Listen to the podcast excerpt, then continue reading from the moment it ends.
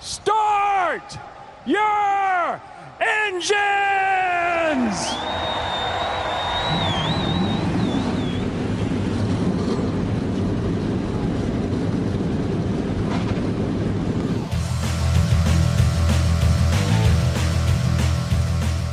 Salve, Timeouteiros! Estamos chegando para mais um episódio do Timeout, episódio número 62, eu acho. É, estamos caminhando aí firme rumo aos 100 episódios. Eu já penso lá na frente já, que beleza. Ah, bom, a gente fez a prévia da temporada da NASCAR para você já tem um tempinho. A gente fez há um mês atrás, é, antes da temporada começar com a Daytona 500. E agora, depois de cinco etapas, cá estamos aqui de novo. Já aconteceram etapas, duas etapas em Daytona, já teve etapa em Homestead, em Vegas, em Phoenix é, ali beirando mais ou menos Costa Leste, agora foram para Costa Oeste, agora vai ser em Daytona, voltando, é, em Daytona não, em Atlanta, voltando para Costa Leste, a sexta etapa, e tudo isso você acompanhando com exclusividade no Fox Sports. Uh, eu tô aqui mais uma vez com o Thiago Alves, muito bom dia, boa tarde, boa noite, não sei quanto que a galera vai estar tá ouvindo, mas prazer ter você aqui de novo, Thiago. Uh, se a gente for pegar aqui o que tá acontecendo na Cup, cara, competitividade é pouco, hein? Cinco etapas e cinco vencedores diferentes. É isso aí, Matheus, pessoal ligado aqui no nosso podcast. Um grande prazer estar de volta com vocês. Sem dúvida alguma, uma temporada muito equilibrada. E eu vou além, nas últimas 15 corridas foram, 10, foram 12 vencedores diferentes. Ou seja, a NASCAR já vem de um equilíbrio muito grande no final da temporada passada e segue muito forte nesse ano também ali com esses cinco, sendo que alguns foram grandes surpresas. No caso, por exemplo, das 500 milhas de Daytona, com o Michael McDowell, uma surpresa assim gigantesca. Não, não vou nem falar que é uma zebra, um zoológico de surpresa a vitória do McDowell e alguns outros nomes também chegando e conseguindo vitórias importantes. A briga pelo playoff vai ser muito intensa em 2021. E o Alex tá aqui de novo com a gente, ele que participou do primeiro podcast também sobre a temporada da NASCAR. Ô, Alex, cara, eu, eu vou te confessar, teve duas vitórias aí da Cup que eu fiquei muito feliz de ver. Primeiro, a vitória do Kyle Larson, porque eu acho que foi uma vitória até de uma certa redenção para a carreira dele. E segundo, a vitória do Truex uh, em Phoenix. Muita gente tava falando que ele tava velho, que ele não tava prestando mais, aí ele vai lá e vence a corrida com um stint final incrível. É isso aí. É, olá a todos que estão ouvindo aí o timeout. É, então, é, é, vamos começar primeiro. A vitória do Larson é, foi realmente uma vitória que serve como uma redenção para ele, porque mostra que apesar de toda aquela polêmica dele ter ficado de fora do campeonato do ano passado e tudo mais, né, de todo esse aprendizado que ele teve que viver novamente para estar no grid da NASCAR, mostra que ele ainda assim está em forma, ele ainda é um grande piloto, está fazendo corridas muito boas é, com, é, nessa temporada e o Martin Truex Jr., ele veio para quebrar aquela, é, inclusive algo que o, que o Thiago até falou ontem, é, durante a transmissão, que ele falou, onde é que estão os figurões, né? Porque a gente, nós estávamos vendo uma sequência de vitórias dessa nova geração da NASCAR e enquanto que os pilotos já tradicionais, a gente estava vendo eles um pouco distantes. Aí o Martin Truex Jr. veio com aquele final surpreendente ontem e realmente foi uma vitória muito bacana dele. Bom, antes da gente aprofundar a discussão aqui na Cup Series, vamos começar rapidinho falando da Truck aqui, ô Thiago, porque tivemos duas etapas em Daytona com duas vitórias do Rhodes, a vitória do Nemechek em Vegas e agora a expectativa da volta em Atlanta. Quem será que pode levar? O que, que você tem a dizer da Truck até o momento? Olha, até agora a gente viu um, dois pilotos já mostraram um franco favoritismo, não sei um favoritismo, mas um protagonismo. O Ben Rhodes o, o atual campeão conseguiu duas vitórias muito emblemáticas, foi o dono de Daytona, tanto no misto quanto no oval, pilotou com maestria, principalmente no, no misto, conseguiu conduzir a prova muito bem. E o John Hunter Nemechek, que teve alguns problemas nas primeiras provas, não se encaixou tão bem, fez uma atuação maravilhosa em Las Vegas, derrotando o Kyle Busch, que é o patrão dele, ou seja, o empregado ganhou do patrão, conseguiu um desempenho incrível de um piloto que fez um curioso, né? Deu dois passos atrás, voltou para a Truck Series depois de ter já uma temporada completa na Cup Series, voltou para Truck, equipamento de ponta, para quê? Para realmente se encher, se inflar, pegar um pouco mais de experiência e também mudar um pouco essa questão de muita gente diz que ele é meio avoado, se acidenta muito, é o meme wreck, porque sempre arruma algumas confusões. É um cara que tem muito potencial. Gostei muito da, última atuação, principalmente segurando o Kyle Busch. Quando um piloto na truck derrota o Kyle Busch, uh, você fica sempre ali com um radar sobre ele. E eu acho que o Nemechek é um cara que vai ganhar pelo menos mais umas cinco provas na temporada. Acho que teremos um, Ali, de novo, uma briga entre Rhodes e Nemechek nesse circuito de uma milha e meia de Atlanta, apesar que Atlanta é uma pista bem diferente de Las Vegas, apesar de ter uma milha e meia, apesar de ter um traçado próximo, mas, por exemplo, a questão de asfalto são praticamente os dois extremos da NASCAR, um dos mais novos no caso de Las Vegas e um dos mais gastos no caso de Atlanta. Eu lembro quando eu pilotava em simulador em Atlanta, cara, a, o desnível de asfalto, cara, era muito, era muito presente, se assim a gente pode dizer. Então eu acho que vai ser um fator bem importante. E Alex, para você, cara, a disputa já tá polarizada? Rhodes e Nemechek vão disputar até o fim da temporada ou alguém ainda pode chegar e triplicar aí as nossas escolhas? Olha, não dá para negar que os ambos eles são, eles são os grandes francos favoritos né, nessa temporada. É, inclusive, eu até destaco que o, o ele vai crescer bastante, vai crescer mais ainda. Ele está vivendo assim um campeonato bem consistente. No começo, assim, ele teve alguns momentos de azar na, nas duas primeiras provas, mas agora ele realmente ele está alavancando, está conseguindo um campeonato bem bacana. O Ben Rhodes, com essas duas primeiras vitórias, mostra que é, quer realmente vir para esse campeonato é, bem forte. É, mas a gente tem muitos nomes aí que a gente pode estar tá, que a gente pode estar tá destacando uh, aí nessa temporada. Uh, eu acho que ainda vai vir muita, a gente ainda tem muita muita coisa ainda para vir. O Sheldon Creed, que é o atual campeão, tem um favoritismo muito grande ainda. E claro, a gente não pode esquecer do, do, do Matt Crafton ainda, que é, é um grande piloto. A gente nunca pode é, é, deixar de esperar alguma coisa dele. Beleza, então sexta-feira à noite você confere com exclusividade no Fox Sports a etapa de Atlanta da Truck Series. A gente tá gravando hoje dia 15. Eu acho que é rodada dupla no sábado, né? Rodada dupla? Ah, é. É, é, é, por, é, porque eu via, pelo que eu vi aqui da programação, deixa eu dar uma olhadinha aqui. Truck Não é rodada Series. dupla. Exatamente, agora, agora que chegou aqui. Truck Series, próxima etapa em Atlanta, sábado, dia 20 de março, às 3h30 da tarde. Portanto, rodada dupla é, de NASCAR para você no Fox Sports. Primeiro com a, com a Truck Series e depois com a Xfinity. Falando em Xfinity, Thiago, a gente teve Cindric e Ty Gibbs dominando em Daytona, o Snyder ganhando em Homestead, o Almendinger levando em Vegas e o Austin Cindric de novo levando uh, em Phoenix, né, sendo o primeiro vencedor repetido da temporada.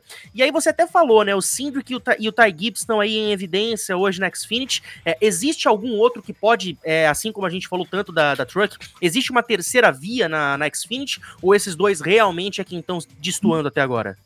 A grande diferença na Xfinity Series é assim, o Gibbs ele virou um novo fenômeno da NASCAR, né? Chegou a primeira prova dele no circuito misto de Daytona, já ganhou assim uma atuação maiúscula para um garoto de apenas 18 anos.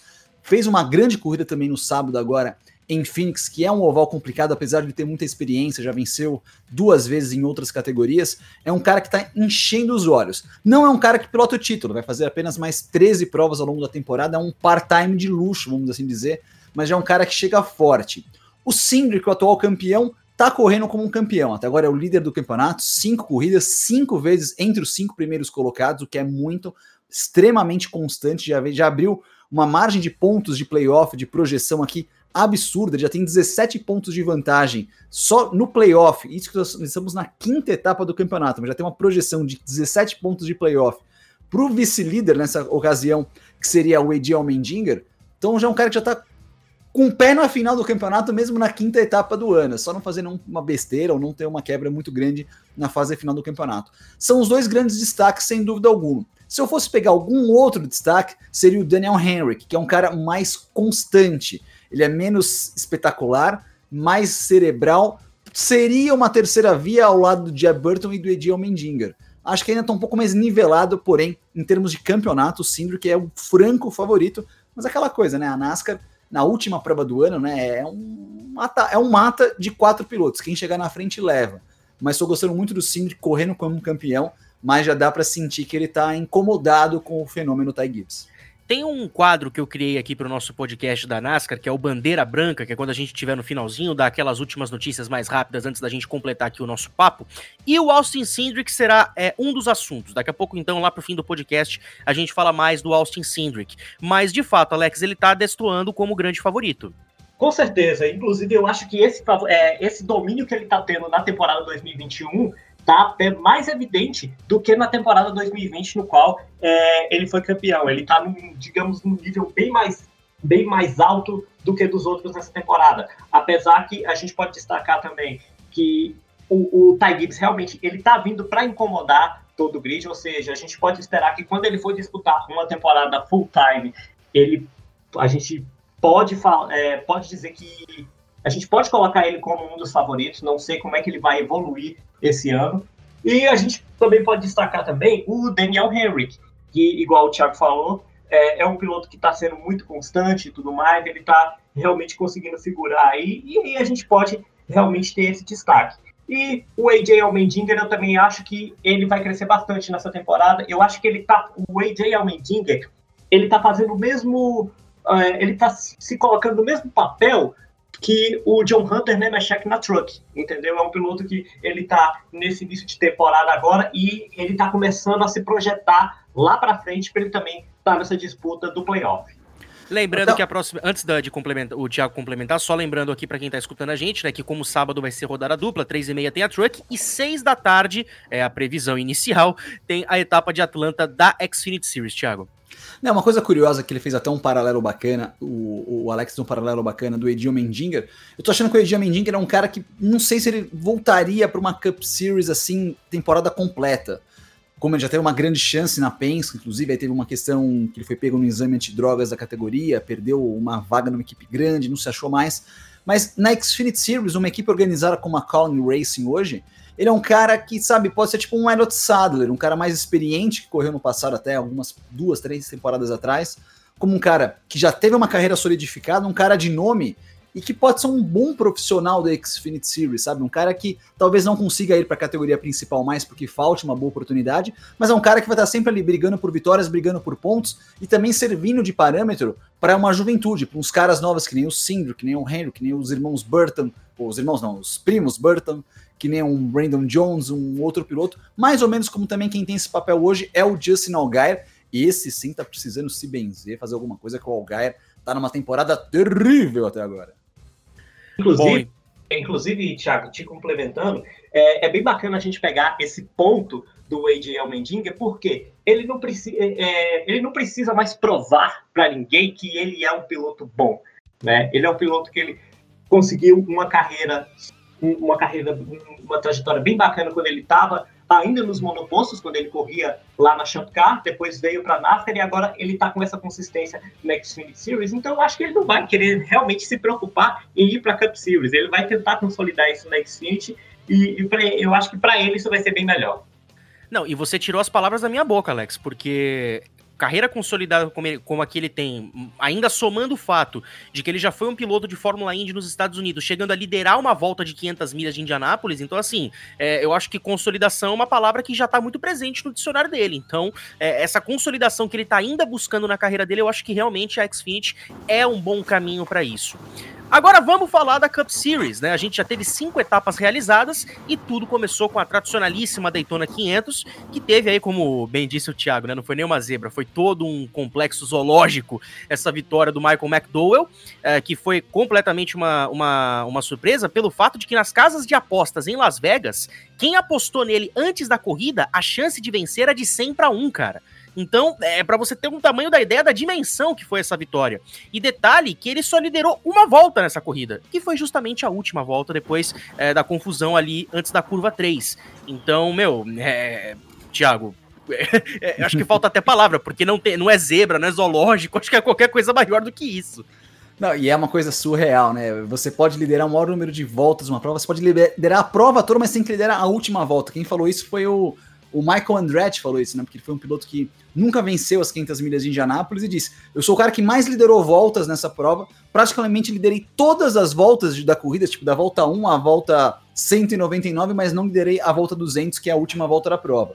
Foi mais ou menos isso que aconteceu com o Mike McDowell. Mas ele é um cara que você vê, e eu bato numa tecla também, claro que ele é um piloto que, sei lá, 10 anos de carreira, trocentos anos de carreira, não sei quantas provas disputadas, mas é o cara que não desiste. E é um cara de uma equipe hoje, que é a Front Row, que é uma daquelas equipes pequenas, porém uma das equipes pequenas organizadas, que faz um trabalho honesto, que tem um departamento de marketing, claro, que não vai ter a melhor empresa do mundo para patrocinar o cara, mas já tá sempre um patrocíniozinho ali, faz um trabalho de marketing bacana, tem os seus pilotos correndo em temporada completa, estendeu a sua operação, já tem uma Truck Series, já tem um carro na Truck com o David Gillan, então você vê como as, os pequenos vão se organizando. E uma hora o resultado vai surgir. Claro que surgiu na prova mais importante do calendário, uma prova que já deu a vaga para o cara disputar o playoff, mas isso já impulsiona também a equipe, já fecharam mais patrocínios, já ganharam os bônus, aqui sabe aquele bônus que o patrocinador fala, tá bom, se você ganhar a Daytona 500 eu te pago 100 mil dólares a mais. O cara ganhou a prova, então agora o cara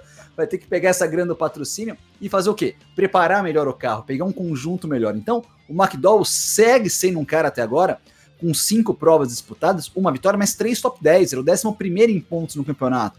Tá na frente de piloto da Penske, tá na frente de piloto da Gibbs, tá na frente de piloto da Hendrick, são equipes muito fortes. Isso foi, acho que o grande efeito de você ver como todo esporte americano você acaba tendo uma chance para quem faz um trabalho bacana, um trabalho organizado. E pegando aqui também um gancho é, que você falou sobre essa questão de patrocinadores, eu, eu, lembro muito bem quando o Tony Canaan venceu as 500 milhas de Indianápolis. Eu lembro que a KV Racing naquela época era uma equipe que se sustentava de uma forma incrível, porque é, era muito difícil que os patrocinadores entrassem. E após ele vencer as 500 milhas de Indianápolis, eu lembro que a Sunoco chegou a patrocinar ele por três corridas até, até o fim da temporada. Então, é, deu uma injeção de dinheiro na equipe. A, a, questão de marketing do time, do próprio Tony, também cresceu muito, tanto que ele conseguiu um contrato com a Chip Ganassi no ano seguinte venceu em Fontana na corrida final. Então é, é algo que realmente funciona. E essa vitória do McDowell, ela, ela pode render aí, se não me engano, pouco mais de um milhão e meio de dólares nos próximos três anos, sendo que um milhão uh, desse montante já seria pago na próxima temporada, né? Porque as equipes licenciadas recebem um valor definido por corrida e esses valores pagos aí é, são com base em onde eles terminam e recebem o dinheiro com base no desempenho uh, das últimas três temporadas. Então, é, esse um milhão de dólares que a equipe do McDowell vai receber na próxima temporada vai, vai é, ratificar aquilo que você falou, Thiago, de que uh, o conjunto pode melhorar, tudo pode melhorar dentro da equipe a partir de agora. Não, e, e, mais do que isso, por exemplo, já, já tem uma vaga garantida, por exemplo, no All-Star Race da NASCAR, que é uma corrida das estrelas. Ele venceu prova. Ele é um cara que já vai ter vaga garantida por muitos e muitos anos no Clash da NASCAR, que é aquela prova que abre a temporada. Ou seja, você vai ter sempre exposição para os seus patrocinadores. O ano da NASCAR tem 38 corridas, eu costumo dizer, né? São 36 válidas para o campeonato, o Clash e o All-Star. Ou seja, a equipe vai trabalhar nas 38 corridas. E salvo algum milagre, se a gente tiver 17 ganhadores diferentes até o final da temporada regular, que eu acho muito pouco provável, o Michael McDowell vai ser, na pior das hipóteses, 16 colocado do campeonato. Ou seja, o carro 34 vai ser o 16 colocado do campeonato. Ele vai saltar muito bem, então, nessa premiação que você destacou bem, vai destacar bem a posição da equipe. É uma equipe que sempre brigava para ser top 25 da NASCAR, às vezes top 30 da NASCAR, não, é um cara que vai ser 15. Então, realmente, o salto vai ser muito grande. E como investimento, a equipe sabendo trabalhar direitinho, vai conseguir colocar isso e proporcionar não só o McDowell, mas que o Anthony Alfredo, outro piloto, também possa crescer. Pode fazer que o Dale Gillan na Truck Series também consiga ter um equipamento melhor, possa brigar por um título, vai ganhar uma premiação bacana também. Isso é muito bacana nesse ecossistema da NASCAR. É, e falando ainda mais sobre o restante da prova, destaque aqui para o Bubba Wallace, né, que liderou a volta 129, se tornando o primeiro piloto afro-americano a liderar uma volta da Daytona 500. E tão importante quanto isso foi o fato de que essa foi a estreia da equipe do Michael Jordan com o Danny Hamlin. Uh, e aí eu, eu pergunto para você, o, Alex, que, como é que você avalia a estreia da equipe de Michael Jordan dentro da Cup Series? É uma equipe que ela tá entrando realmente para não tá entrando somente para figurar, é, e não, a equipe tem uma excelente estrutura e a gente não dá para negar que o Bubba Wallace a cada dia mais ele está crescendo. É, pode realmente ter chances de ganhar corridas muito, muito em breve. É, não dá para negar que todo quando a gente vê o Bubba Wallace na frente, principalmente como a gente viu ele na Daytona 500, então dá aquela expectativa a mais, entendeu? É, desse piloto que está crescendo, que está que tá mostrando o seu espaço, né? Que que, que realmente veio, veio para ficar na categoria. Então eu, eu avalio muito positivamente é, essa entrada da equipe do Michael Jordan com, do, com o Danny Hamlin. É, nessa temporada de 2021 é uma equipe que ela vai figurar realmente é, entre os grandes times. É, se não nessa temporada, pelo menos na próxima temporada ela já, já vai vir muito forte. E falando sobre o, o coproprietário da equipe, copô seria muito estranho. Uh, o duas vezes vencedor da corrida, Danny Hamlin, uh, ele terminou em quinto é, nessa Daytona 500. Seu, o carro número 11 dele liderou a corrida por 96 voltas, quase que metade da corrida, mas ele não foi capaz de recuperar essa liderança, principalmente por conta de um pit stop uh, nas voltas finais. E porque assim, eu vou te falar que a chance do Danny Hamlin ganhar essa prova até com uma certa vantagem é, não, não seria uma surpresa para mim, Alex. Uh, se não fosse esse, esse último pit stop dele, com certeza o Hamilton teria vencido. Não, não seria mesmo. Foi uma corrida que ele realmente foi muito consistente. Se não, se não tivesse sido esse pit stop no final, ele ganharia de forma muito fácil. É, ele era um dos grandes favoritos para essa prova. Fez uma prova, fez uma pilotagem impecável, liderou quase 50% da prova é, mas realmente ele foi é, é, Daytona, assim como essas grandes, as grandes corridas, Daytona, Indianápolis, elas sempre têm dessas coisas. A gente sempre tem que esperar até o final para ver o que, que vai acontecer. Agora avançando para o misto de Daytona, que foi a segunda etapa do campeonato, uh, que sagrou como vencedor da, de uma corrida da Cup Series pela primeira vez, o Christopher Bell, uh, ganhando aí com mais de dois segundos de vantagem para o Reddick, ele que assumiu a liderança depois de ultrapassar o Logano a duas voltas do final, foi uma corrida bem interessante. Uh, ele que foi campeão da Truck Series em 2017 e é segundo anista em temporadas de Cup Series, então uh, foi uma segunda vitória, de certa forma até surpreendente, de um, olhando por um certo aspecto, Thiago, porque eu tava esperando que o Logano vencesse, então é, a ousadia por parte do Bell nas voltas finais rendeu bastante incrível. E ainda que o Bell perdeu muito tempo para fazer uma ultrapassagem para cima do Kurt Busch naquela prova, você viu que ele deu umas 3, 4 voltas, até tava nos comentários da prova junto com o Edgar Melo Filho, a gente, meio, não fala que um olhou pro outro porque tá cada um na sua casa, mas a gente é, a gente até conversou no dia seguinte, meio que por telepatia, os dois pensaram, meu, ele perdeu muito tempo, ele não vai conseguir tirar a diferença pro Logano, mas não, com os pneus novos conseguiu fazer ultrapassagem. Uma ultrapassagem importante porque ele ainda na curva 1 ele conseguiu abrir uma vantagem suficiente para evitar um possível bump, um toque do Logano ali. A gente conhece o Logano, sabe que ele é bem agressivo. Se precisasse jogar duro, jogaria duro para cima do Bell. Chama atenção é, por ser uma segunda prova na equipe principal, né, na, na Gibbs. Mas o Bell é um piloto de muito talento. Ele foi um cara que quebrou recordes de vitórias na Xfinity Series, é um cara que não foi campeão na Xfinity Series, porém foi um piloto com muitas vitórias. É um daqueles que você vê e fala, pô, esse cara é meio fora de série, esse cara a gente tem que observar realmente para o futuro. E logo de cara, na segunda chance que ele teve numa equipe grande, conseguiu já um bom resultado, conseguiu logo de cara uma vitória e vem sendo um cara constante, vem sendo um piloto com top 10 até agora. Tem uma vitória e mais em cinco provas também tem três top 10 no campeonato. Ou seja, um cara que tá chegando e tá surfando também nesse bom momento da equipe Gibbs. Um bom, um bom momento que só não é bom até agora para o Kyle Busch, mas é um piloto que está fazendo uma temporada muito bacana. A gente vai ver muito sino tocar nessa temporada ainda também, acho, Matheus. Ah, esteja certo disso, né? Ele, e repito, cara, a manobra que ele fez em cima do Logano nas últimas voltas foi um negócio muito legal. E ele encarou de frente o Logano, você bem falou, né? Da é. agressividade dele, se precisasse jogar um pouco mais duro, ele jogava. Então ele não teve medo. Eu acho que isso até meio que assina um atestado para ele, Thiago, de que, ó, eu sou piloto de Cup Series, se eu tiver que jogar duro, eu provei que eu sei jogar duro e eu posso ganhar mais corridas com isso. É, a Toyota ela tem um grande problema porque ela só tem uma equipe realmente de apoio. Agora tem um braço suporte com a 2311, mas é um braço dela, é a Gibbs. E a Toyota tem alguns pilotos interessantes, mas não tem onde colocar esses caras.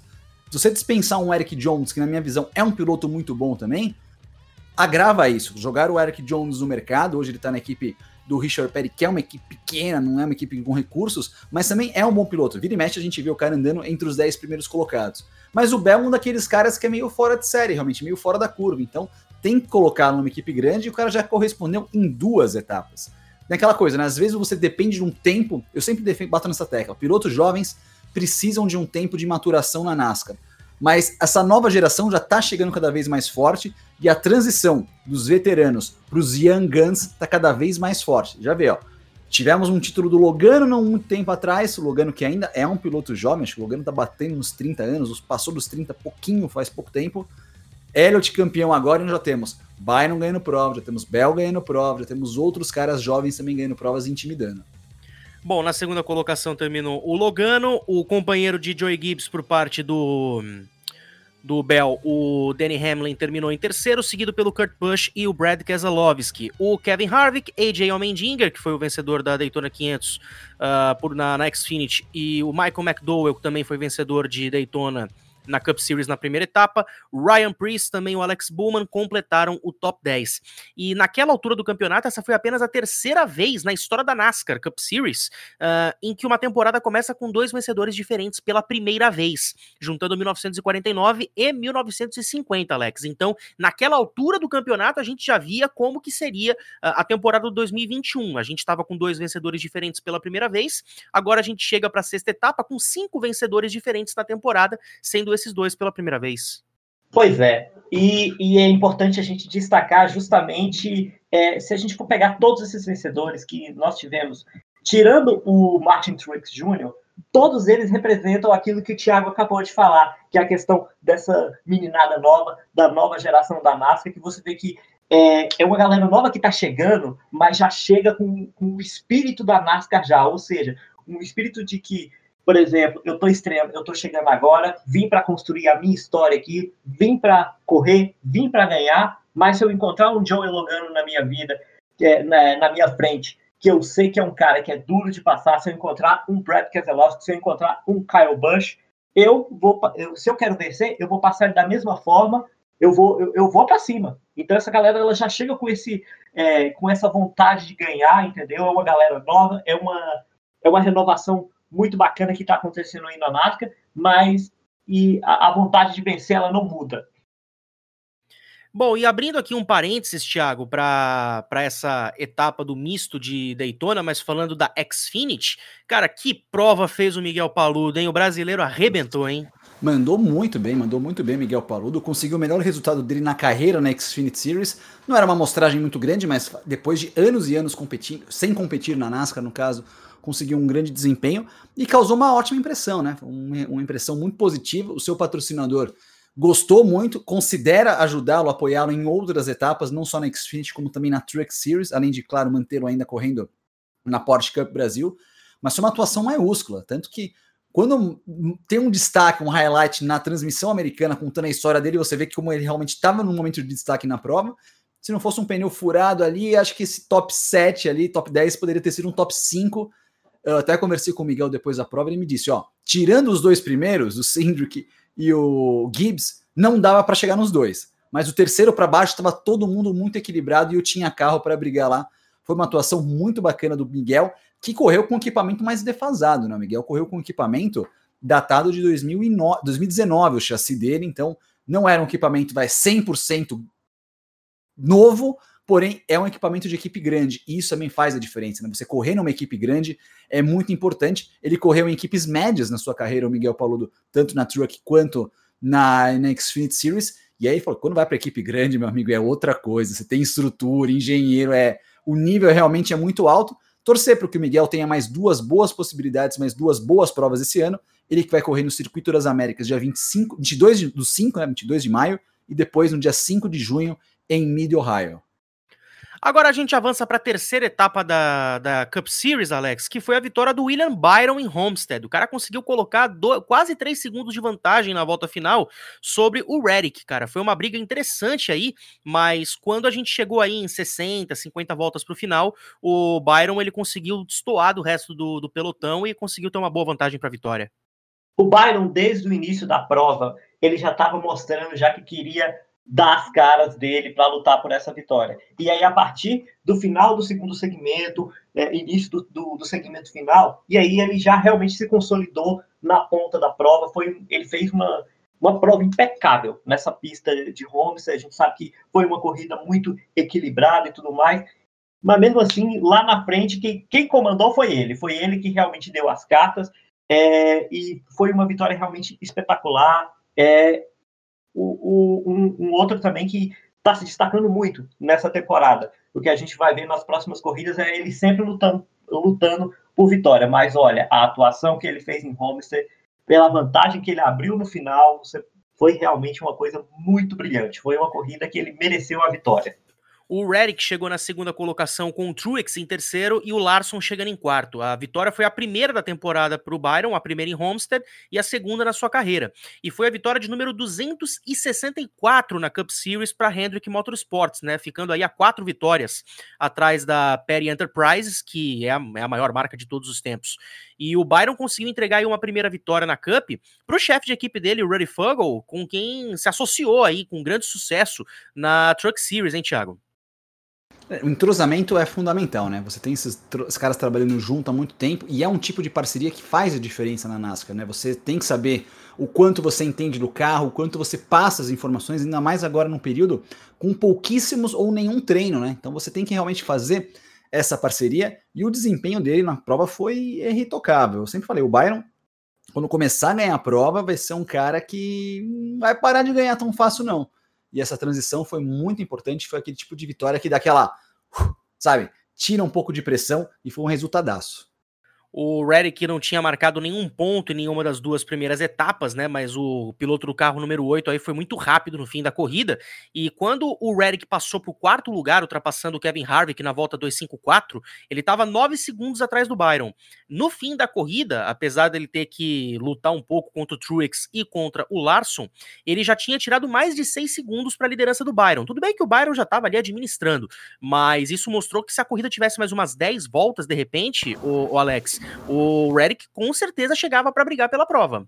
Não tenha dúvidas disso. O Redick já, já veio de uma corrida é, no dia anterior, uma corrida muito consistente na, que ele fez na, na Xfinity Series, e ele estava no final de semana inspirado.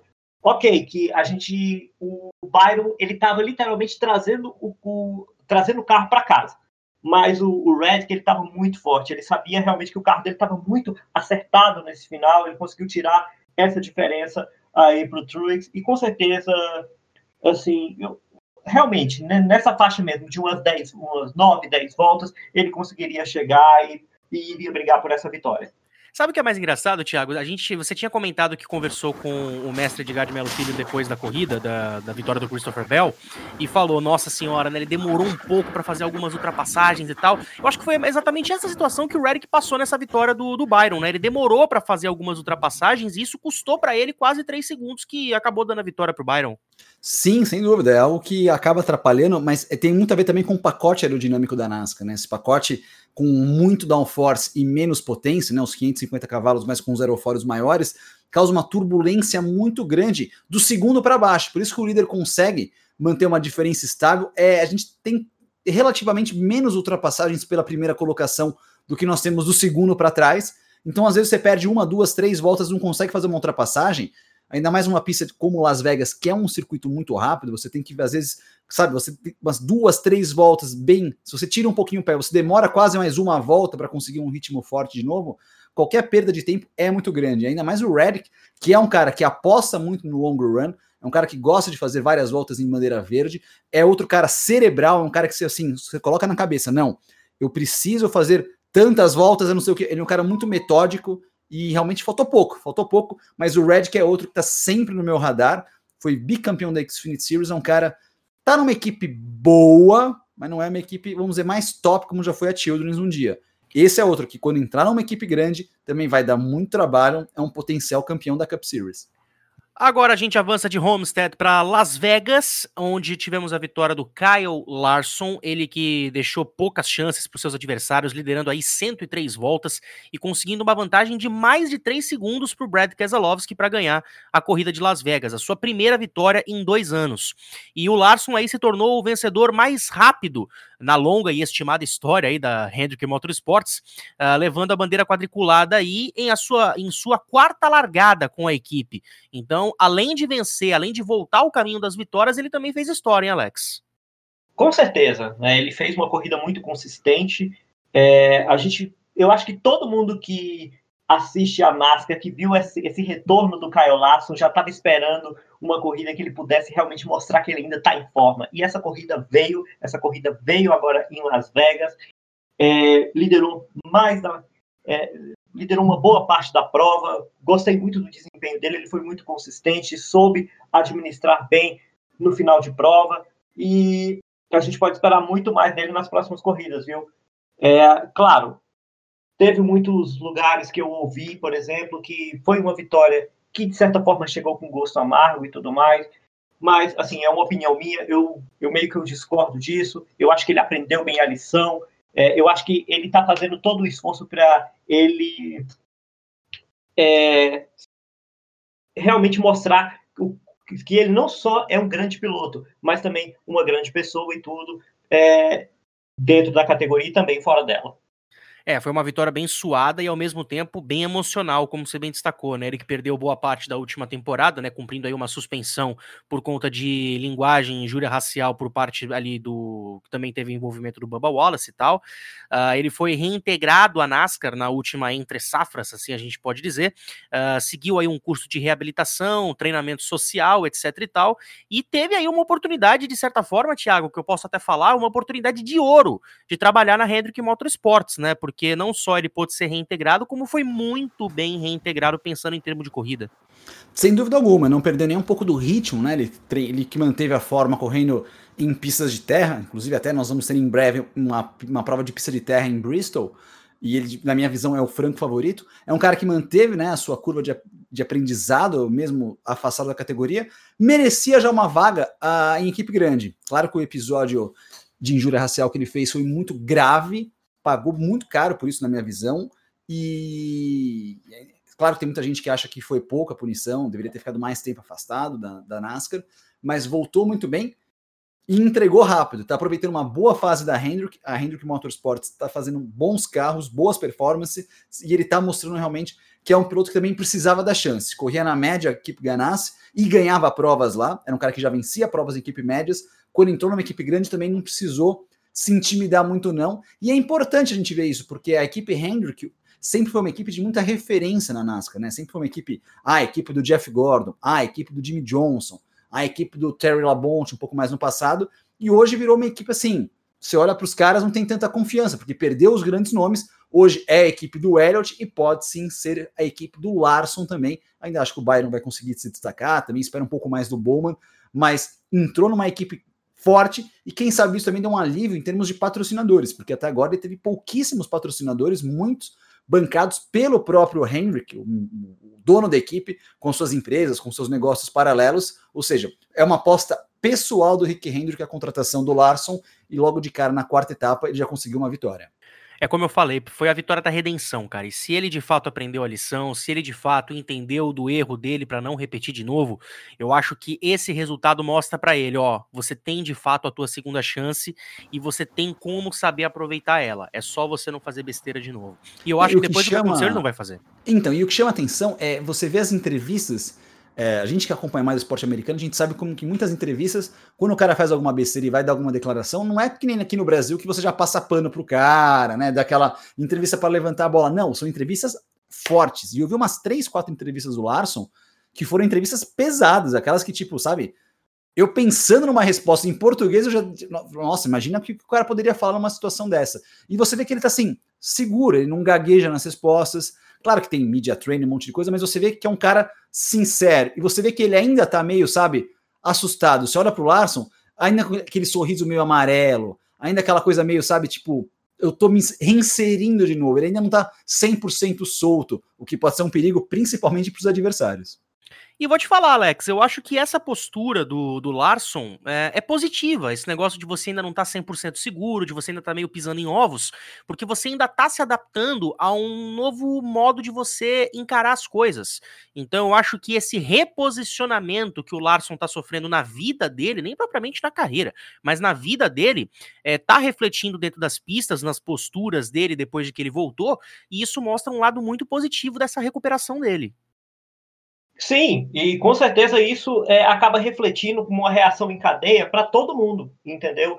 É, a gente acaba tendo uma reação que, caso é, isso aconteça com outra pessoa, é, as outras pessoas vão pegar um pouco desse reflexo do que, do, do que o Caio Larson está vivendo agora. É, eu acho que ele está sendo muito maduro, né, ele está sendo muito firme é, no, no, que ele está vivenciando agora, né, de ter que encarar, igual o Thiago falou, de ter que encarar a imprensa que nos Estados Unidos é uma imprensa que ela é bem forte, ela é pergunta mesmo de uma forma bem é, como é que eu posso a, como é que a palavra que eu posso dizer de uma forma bem dura, e isso está sendo muito bacana para ele. É, vai, vai, e é muito importante ele reconhecer que esse, ele ainda está nesse processo, que não, é, espera aí, que é, mesmo eu tendo cumprido a minha suspensão no ano passado, eu ainda estou nesse processo, eu ainda estou crescendo ainda toda essa questão para a gente se adaptar realmente a essa nova realidade de enxergar, é, de enxergar as coisas. É, não é por nada não, cara, mas assim, tirando os que acompanham a temporada da NASCAR, né, é, de forma midiática, né, como é o caso do Thiago, do Hamilton, o mestre Edgar, eu também agora tô começando a me inserir um pouco mais nessas, né, em acompanhar a temporada. Até é, eu mesmo também. É, tenho... você, você também, até, até por estar aqui conosco também em outros projetos, mas, cara, eu vou te falar, tirando esses que acompanham de forma mais é, real, de forma mais dia a dia da temporada, se fosse pegar qualquer outro jornalista para entrevistar o Kyle Larson nesse momento, eu acho que a entrevista não seria tão, entre aspas, dura como você falou. Eu acho que ainda seria uma coisa mais leve. Então, acho que esse é o lado bom da imprensa dos Estados Unidos, cara. Quando eles têm que falar, eles falam na cara. Eles praticam um jornalismo muito verdadeiro nessas horas. A gente viu até como exemplo a entrevista da Oprah Winfrey com a, se não me engano, acho que foi com o príncipe Harry, né, que não tá mais na, na família real. E aí teve as denúncias de que a família real era uma, é, é uma família racista, etc e tal. E aquilo ali foi um espanto para toda a imprensa dos Estados Unidos, para todos os cidadãos dos Estados Unidos e até mesmo provocou reações da coroa britânica. Então, é, isso mostra como que o papel da imprensa também foi muito importante em abrir os olhos dele, hein, Thiago?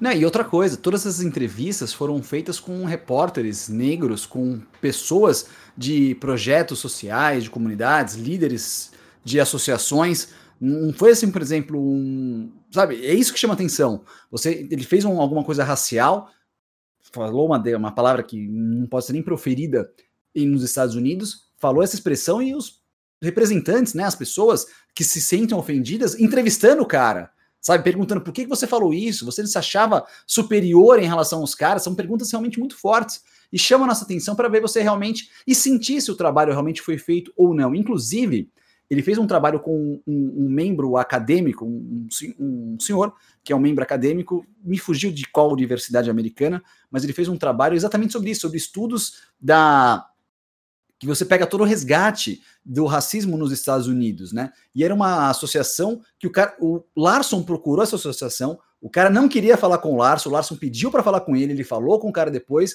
e aí foram várias trocas de ideias, e esse cara foi um dos caras que acabou meio que endossando a autorização ao Kyle Larson voltar, porque se a gente voltar no, na repercussão toda, quando deu o episódio, ele foi afastado primeiro pela equipe, depois dos patrocinadores, depois a NASCAR suspendeu ele, ou seja, mesmo que ele quisesse continuar correndo, a NASCAR suspendeu ele por um tempo indeterminado e o obrigou a fazer um trabalho de reabilitação, praticamente, né? Um rehab de conscientização. E ele teve que fazer um, apresentar um trabalho realmente forte. Não seria como uma vez o Max Verstappen se portou mal numa prova aqui, ele deu uma empurrada no Esteban Ocon e foi fazer um trabalho de é, um trabalho, como que eu posso dizer? Foi numa, tipo uma escolinha de pilotagem, de uma autoescola para falar alguma coisa que você não pode empurrar o seu amiguinho no trânsito, tá? uma coisa nesse sentido. Não, foi tipo, como, quase uma tese acadêmica que ele precisou fazer, e isso eu achei muito interessante, esse trabalho, que eu repito, tem gente que acha que foi pouco, tem gente que acha que foi o suficiente, tem gente que foi muito, cada um tira a sua conclusão pessoal. Eu achei que ele aprendeu bem essa lição, e a expressão que ele vê, ainda você vê um cara ainda meio tímido nesse universo NASCAR, eu acho que ele ainda sentiu realmente o golpe e está buscando ser um ser humano melhor e que seja realmente um ser humano melhor. Eu acho que foi a Universidade de Southern California que, tá. Que, que, que, aconteceu essa defesa de tese. E esse negócio que você falou, né, de fazer uma escolinha de pilotagem como parte do trabalho social dele, eu acho que, se não me engano, isso aconteceu uh, com a Urban Yacht Racing School, se eu não me engano, que é uma universidade sem fins, é, universidade não, uma organização sem fins lucrativos da Filadélfia, é, que ofereceu essa oportunidade aí de é, ensinar as crianças, né, que estão é, começando a, aprender regras de trânsito, etc e tal. Então foi feito também um trabalho de socialização muito legal com por parte por parte dele para se reintegrar. Então, é, eu não digo nem passar o pano, mas eu acho que ele encontrou o caminho certo para voltar ao, ao sucesso, não só de carreira, mas o sucesso de vida dele, para que ele não suje mais a reputação dele com esses casos, hein, Alex? Com certeza. Eu acho que, é, igual eu destaquei no, no programa de rádio que eu, que eu apresento toda semana, é, aqui em Brasília sobre a NASCAR, que eu, eu, destaquei justamente isso. A coisa com o Caio Lasso, ela, a, essa recuperação dele, esse rehab, aconteceu de forma prática. Então ele realmente aprendeu essa lição, ele vai sair com uma pessoa muito melhor é, do que ele era antes. Porque realmente a coisa aconteceu de uma forma bem consistente. Ele, é, ele foi pego de uma forma muito incisiva para realmente ter esse aprendizado, para que fatos lamentáveis como o que infelizmente aconteceu, que, que ele acabou, a falha grave que ele acabou cometendo no passado não volte a ocorrer não só com ele, mas eu acho que com nenhum atleta, entendeu? Beleza, agora a gente avança para a etapa que aconteceu na tarde e noite de ontem, né? Estamos gravando dia 15, essa prova aconteceu dia 14 de março. Prova essa que foi no oval de Phoenix, uh, que teve a vitória do Martin Truex Jr., que quebrou aí uma sequência de 29 corridas sem vitória, hein, Thiago? Uma vitória importante para o Martin Truex, porque muita gente estava questionando, principalmente aqui no Brasil, eu acho que nas redes sociais, o pessoal questionando, pô, o Truex já está um cara ultrapassado, cadê ele? Sumiu, não sei o que. Ele fez uma prova maiúscula, no melhor estilo Martin Truex, um cara quando começa a chegar na frente, não se intimida com ninguém, vai, vai fazendo ultrapassagens. Se precisar de short run, faz short run. Se precisar de long run, faz long run. Uma prova realmente maiúscula do Martin Truex, que está motivado, que está ali forte. É que hoje realmente a NASCAR está muito equilibrada. Então o cara consegue, às vezes, o, o, cara às vezes é três top 10 em cinco provas, ah, tá acabado, esse aí não presta mais. Não, gente, calma, tem que ter paciência um pouco mais com as coisas, e com o Truex não é diferente. Um piloto que Terminou meio que mal a temporada passada, é verdade, mas está sempre constante, está sempre brigando por posições. E essa vitória foi fundamental. Repito, ó, cinco provas com três top 10 e dois top 5 e agora a vitória são resultados importantes, sabe? Imagina, se em cinco corridas você acabou três entre os dez primeiros colocados, logo de cara você está entre os dez primeiros do campeonato com uma sobra maior até. Você deve ser entre pelo menos os sete primeiros do campeonato. Com a vitória, fica na quarta colocação agora, é um novo vencedor e de quebra foi o primeiro piloto, segundo piloto da Gibbs a ganhar uma prova também, sendo o primeiro campeão barra medalhão, né? O Hamlin não é campeão, mas é um medalhão da categoria.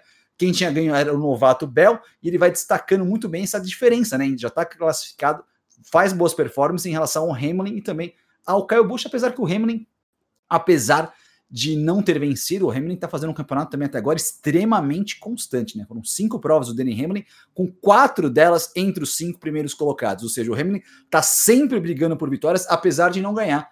Quem sabe aí agora a nova perseguição seja em relação ao Danny Hamlin. Pô, o Danny Hamlin não ganha também. Aí daqui a pouco o cara ganha e também aí alguém vai arrumar alguma outra discussão nas redes sociais. É, e vou te falar que tanto que, pegando o que já aconteceu na temporada, minha aposta para Atlanta é o Logano, porque é a segunda vez que o Logano fica na segunda colocação nessa temporada, foi superado aí por quase, eh, por pouco mais de um segundo e meio pelo Truex, e essa, Alex, foi a primeira vitória do Truex em Phoenix em 31 largadas no oval. É, na carreira dele. Então teve que largar 31 vezes em Phoenix para ganhar a primeira, e isso já sendo um medalhão da, da Cup Series. Para você ver, né, como é que é, é o tipo de coisa que só acontece, só acontece na NASCAR. O Martin Truex Jr. realmente ele teve uma performance muito, muito boa ontem. É, ele, eu acho que não só ele, mas todos os, é, os figurões, os já veteranos da, da atual NASCAR estavam meio que sendo cobrados por todo mundo. Pô, a gente está vendo muitas vitórias dessa nova geração e tudo mais, mas cadê os figurões e tudo mais? E com o Truex, então, não seria diferente. Ele já estava com um tempinho já sem ganhar. E, e olha, ele começou realmente a crescer nesse campeonato, é, tá, tá realmente evoluindo. A gente pode esperar mais vitórias dele aí. Você falou que a sua aposta para Atlanta é o Logano, e eu confesso que a minha também é, mas é, para mim vai ser um. Eu aposto que a gente vai ter uma disputa lá na frente, não sei entre si os três primeiros, mas uma disputa lá na frente, justamente entre esses três pilotos: o Truex, o, o, o Logano e o próprio Danny Hamlin, que o Danny Hamlin tá aí lá, tá liderando o campeonato por pontos, mas ele quer ganhar também. Então, vamos esperar aí para ver é, qual de, é, o que, é que a gente vai ter em Atlanta aí no próximo final de semana. Mas olha, eu garanto, o Martin Truex Jr. vai fazer um campeonato realmente para incomodar. Não foi uma vitória isolada, viu? É, o Truex agora é o quinto vencedor diferente nas corridas da NASCAR, se juntando aí ao McDowell, Bell, Byron, Larson, que também conquistaram vaga aí também nos playoffs. Uh, durante a corrida, a gente viu o Logano tendo uma boa parte do domínio, liderou aí 143 das 312 voltas, venceu o estágio número 2. O outro carro da Penske, Ryan Blaney, uh, venceu o estágio número 1, um, e, uh, e, essas foram as primeiras, as, as primeiras vitórias de segmentos para ambos na temporada. E os três carros da Penske terminaram, né, ainda contando com o Keselowski, os três terminaram no top 10 da corrida, e os três carros da Penske combinaram para 197 voltas de liderança. Isso representa 63% da corrida liderada pela Penske, ou seja, a Penske, Thiago, se mostrou a equipe preparada para a vitória. Ainda não venceu, mas se mostra preparada para vencer daqui para frente. Só faltou combinar com os russos, né? Porque foi um trabalho retocável realmente. O Keselowski foi o segundo colocado, inclusive, no segmento número 1, um, naquela briga dele com o, o Blaney.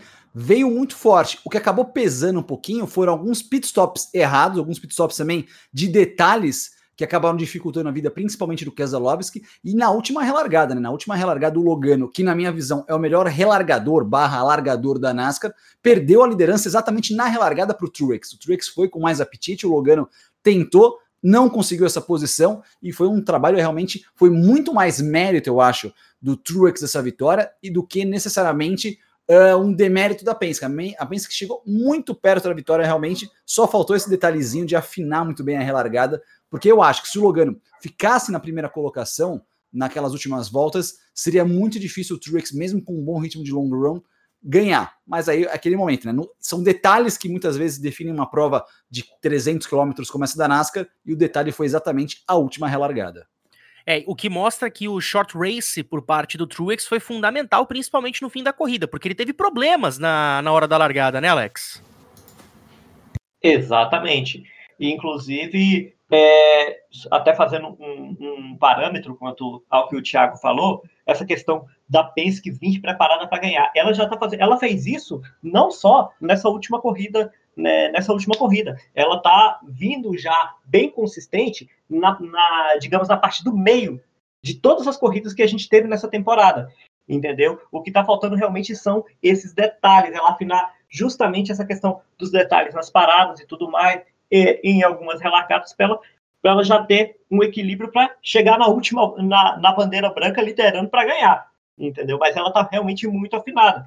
E o, o Martin Truex Jr. realmente ele trabalhou muito bem esse, esse stint final que, que ele fez, porque ele sabia ele sabia que a única chance que ele teria de ganhar na, na relargada seria se ele fizesse um, um, uma saída melhor do que a do Joey Logano. E realmente foi o que ele fez. Ele realmente trabalhou isso é, e fez um, um excelente final de corrida rumo à vitória.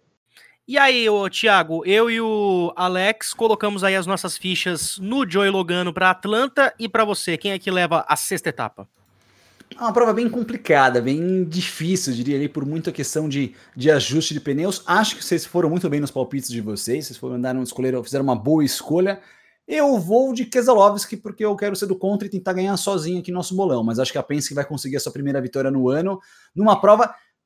Em outros tempos eu apostaria no Kevin Harvick, mas o Harvick também não conseguiu até agora mostrar um, um não tem nenhum carro de ganhar a prova, apesar de ser um cara muito constante também no campeonato. E ele é o sétimo, né? Com, com cinco provas também, dois top 5 e quatro top 10 mas eu acho que o Keselowski também tá, tem nessa vitória meio madura ali, batendo na trave em alguns momentos eu acho que o Bad Brad vai para o Círculo da Vitória no próximo domingo. Lembrando, próximo domingo, 4 da tarde, com transmissão exclusiva do Fox Sports. Agora tá na hora da bandeira branca, nossos últimos destaques aqui antes da gente fechar o papo. E a primeira delas é justamente Austin Cindric, como eu falei, ele vai correr pela Cup Series em Atlanta, vai correr pela equipe Penske, que fez o anúncio na manhã de hoje, dia 15 de março. Ele vai estar tá vai tá no volante de um dos carros da equipe Penske. Vai ser a segunda corrida dele uh, pela Cup Series e o patrocínio vai ser da PeerTech. Hein, Thiago? Mais uma prova, né, na, na, na, aclimatação do Chase Briscoe na... Perdão, do Chase Briscoe, não, do Austin Cindric na NASCAR. Isso é interessante a gente ver o desempenho dele, como a Penske está colocando. Ele que vai ser um piloto temporada completa no ano que vem na equipe do Brothers, no carro número 21. Um grande desafio, porque essa prova de Atlanta é uma prova longa, uma prova de 500 milhas, uma das poucas provas de 500 milhas que ainda restam no calendário. E por ser uma prova longa, numa pista difícil, eu acho que é um grande aprendizado para ele. Vai ser uma outra prova que ele vai ter a chance de andar com as feras num equipamento médio, não vou falar com um baita equipamento, mesmo sendo um carro da Penske, é um equipamento, claro, que vai ter uma, algumas limitações, não vai ter a mesma preparação do que os outros carros do Kazalovski, do Blenny e do Logano, mas acho bacana você já colocar ele no meio das férias numa prova difícil. Não vai botar uma provinha mais ou menos, um asfalto lisinho, não. Qual que é o pior asfalto que tem? Atlanta. Vamos botar o cara lá. Qual que é a prova mais complicada que tem? Darlington. Vamos botar o cara lá, ou seja, vamos preparar o cara nas provas mais difíceis para ele poder chegar muito bem preparado na Cup Series no ano que vem. Se é para maturar, que mature dessa forma. Alex, o Bubba Wallace vai testar o carro aí da Netscan na, em Richmond. Esse teste deve acontecer por volta, se não me engano, acho que dessa semana, se não me engano, vai ser na quarta ou na quinta-feira. É, deixa eu ver, pegar o calendário. Hoje é segunda, dia 15, deve ser na quarta, 17 ou na quinta, dia 18. Uh, ah, ele vai testar esse carro é, em Richmond, que é um oval de 0,75 milha. Um teste que foi originalmente definido para dois dias de atividade, com o Wallace assumindo o volante na quarta-feira, mas o tempo para a área de Richmond não vai ajudar muito nesses dias. Então, previamente está marcado para quinta, mas pode acontecer no dia seguinte. É muito bacana esse teste. É, eu, uma pista que ela não é uma pista fácil, é uma pista com menos de um, é, uma pista com menos de uma milha, uma pista que ela exige bastante do piloto. É, e vamos ver como é que vai ser o desempenho do Bubba Wallace nessa, nesse teste e tudo mais. É, o Bubba Wallace realmente ele está evoluindo bastante como piloto. É, e vamos ver o que, que a gente pode esperar aí para esse teste. Agora a próxima notícia é que a Carolina do Norte vai permitir aí 30% da capacidade do público para sua corrida no dia 30 de maio. O governador da Carolina do Norte, Roy Cooper, e autoridades estaduais de saúde anunciaram na quarta-feira passada eh, os planos para permitir que as instalações esportivas ao ar livre, incluindo o circuito de Charlotte, hospedem aí os eventos com até 30% de capacidade. Isso começou a contar a partir do dia 26 de fevereiro, inclusive, esse número limitado de fãs aí com relação a alguns circuitos da NASCAR para o primeiro fim de semana triplo, que vai começar aí com o North Carolina e vai terminar, é, se não me engano. Ai, meu Deus do céu, agora me fugiu aqui. Deixa eu pegar aqui o calendário, a dando uma avançada aqui nos assuntos. 9 de maio, 16 de maio, 23 de maio. Vai começar com a Charlotte, depois vai para Sonoma e aí termina com Texas. Esse vai ser o, os três finais de semana onde esse teste vai ser incluído. Começando, Thiago, com essa com essa, a, a, com essa adição de 30% do público em Charlotte. Que é a casa da NASCAR, né? Uma pista muito importante para todo mundo, é a casa de quase todos os mecânicos, de quase todas as equipes. E a gente vai vendo, realmente, a, a, progressão da vacinação nos Estados Unidos é muito grande. Tivemos uma marca, acho que de 3 milhões de pessoas vacinadas em um dia só, nesse último fim de semana. Então, a, a progressão é de que, lá, até, até o meio do ano a gente tenha provas com muitos torcedores, até estão sonhando com uma, por exemplo, uma 500 milhas de Indianápolis em maio com a lotação máxima. Ainda acho que não será essa lotação máxima, mas cada vez mais vamos ter de volta o público nos eventos de, auto, de automobilismo, esporte a motor nos Estados Unidos e em outros esportes também, como a gente acompanha, a NFL, talvez tenha sua temporada também com casas cheias de novo, o mundo está voltando ao normal lá nos Estados Unidos, que possa voltar também aqui no Brasil em breve, apesar que está bem mais complicada a coisa aqui. Mas é bacana a gente poder ver isso e principalmente, né? Quem sabe a NASCAR se anima com isso e a gente tem algumas sessões classificatórias também. Oficialmente teremos apenas oito eventos com sessões classificatórias nessa temporada. Quem sabe uma uma classificaçãozinha aqui, uma outra ali também ajuda muito, até para criar notícia, para ver os caras disputando a melhor volta, que também é sempre interessante. E vou te dizer mais, antes do, do Alex, só para complementar você, Thiago, teve um dia dessa semana que foram 4 milhões e meio de pessoas vacinadas é, num único incrível, dia, cara. Incrível. E, a par, e a partir do dia 1 de maio, qualquer cidadão maior de 18 anos vai poder se vacinar livremente. Ou seja, uh, as coisas no segundo semestre tendem a voltar ao normal nos Estados Unidos, torcemos muito para isso. Pode falar, é, Alex. A expectativa, só para confirmar nesse assunto, é vacinar todo mundo até o dia 4 de julho, né? Então, para você ver como os caras realmente estão tão focados com isso. E eles estão focados justamente em comemorar o 4 de julho, né? Para que todo mundo se reúna com a família, etc e tal. É, um, é, o, feri é o segundo feriado mais importante do país. Então, o presidente Joe, Joe Biden ele até falou, né? Não, vamos todos comemorar o 4 de julho juntos e vacinados. Então, tomara que isso dê certo. Pode falar, Alex. Inclusive, você pegou essa questão do 4 de julho. O americano ele tá sentindo falta não só da questão dos esportes, de você poder acompanhar os esportes no, nos autódromos, nas arenas de, de, das mais diversas modalidades e tudo mais. está sentindo falta também das sessões classificatórias, porque a sessão classificatória ela dá um, um, como é que eu posso dizer? Ela é o algo a mais que a gente pode esperar para o final de semana da prova. E claro, a gente levando para fora do esporte americano, está sentindo falta realmente de ter uma vida, é, entre aspas, normal, né? Então, tudo, com esse ritmo de vacinação que os Estados Unidos se encontram, é, a perspectiva das coisas voltarem cada, ao normal estão cada vez mais próximas, elas não estão tão distantes mais como a gente pensava. Então, eu mesmo acredito que para é, o Thiago falou da questão das 500 milhas de Indianápolis com, com público total, para esse ano realmente está uma coisa muito difícil. Mas eu já acredito que para o ano que vem a coisa já esteja encaminhada para isso, não só as 500 milhas de Indianápolis, mas também Daytona e todos esses grandes eventos. É, vamos lembrar que no ano passado as 500 milhas de Indianápolis foram realizadas em agosto, sem a presença de público, e a expectativa é que, cara, se puder colocar 10% da capacidade do Indianapolis Motor Speedway já vai ser um grande de um avanço. Então eu acredito que com a campanha de vacinação bem encaminhada, eu acho que a gente vai ter pelo menos 50% da capacidade no mínimo. E não vai ser nenhuma surpresa, não vai ser algo de que a gente vai olhar e falar, não, isso não pode, não vai ser possível porque o povo vai estar tá vacinado, então não tem o que reclamar. E a nossa última notícia é que a NFL, sim, eu vou encaixar a NFL aqui nesse papo, ela vai expandir a sua temporada regular para 18 semanas na próxima temporada, né? Geralmente cada equipe joga aí é, 16 vezes, mas vai passar a jogar agora 17 vezes por temporada, porque foi retirada ali uma das semanas de pré-temporada, o que empurraria o Super Bowl 56 numa primeira previsão para o dia 13 de fevereiro. Só que isso para audiência da televisão nos Estados Unidos pode ser muito bom, porque não só vamos ter em um domingo o Super Bowl, como no fim de semana seguinte a gente vai ter a abertura da NASCAR em 2022 com a Daytona 500, Thiago.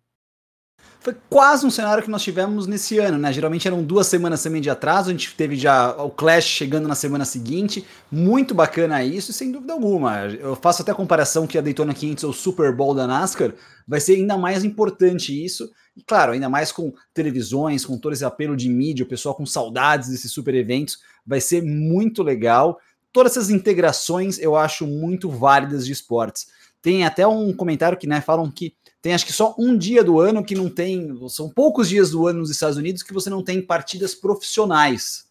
Uma coisa curiosa, geralmente aquele intervalinho do beisebol, do All-Star do beisebol, que você não tem temporadas profissionais rolando nos Estados Unidos. E é muito legal a gente ver cada vez mais próximas essas junções de NFL, menos quanto menos gap, menos, menos espaço e mais esporte, eu sou partidário disso.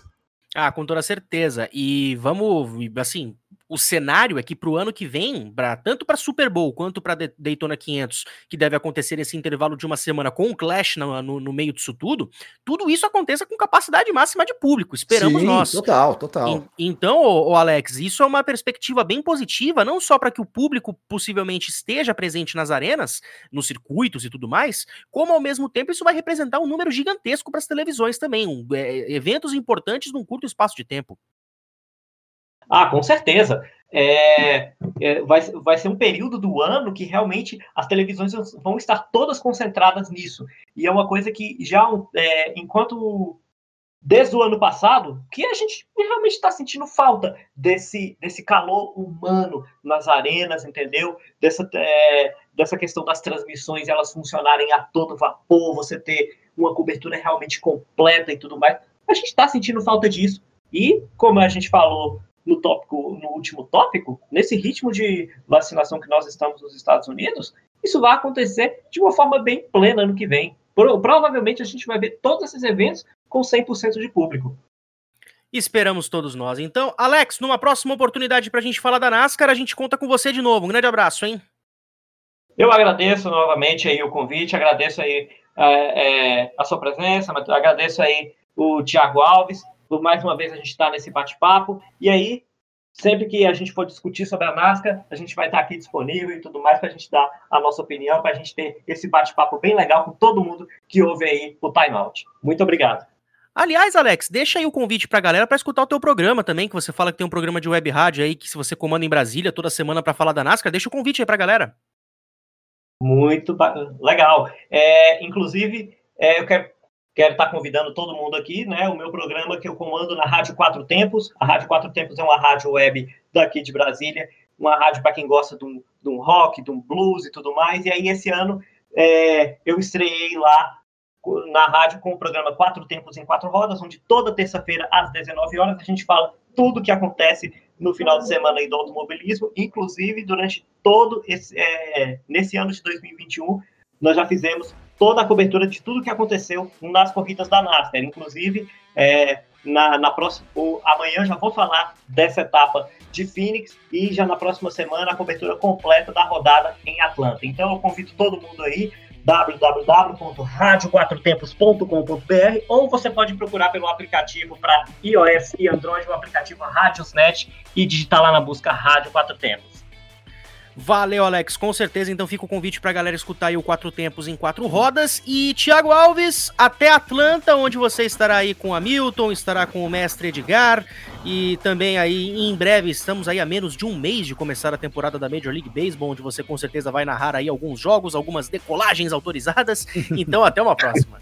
Valeu, até a próxima. Esfregar as mãos, decolando, batendo beisebol, acelerando. Estamos aqui sempre de olho nos nossos podcasts de esporte a motor. Valeu, pessoal!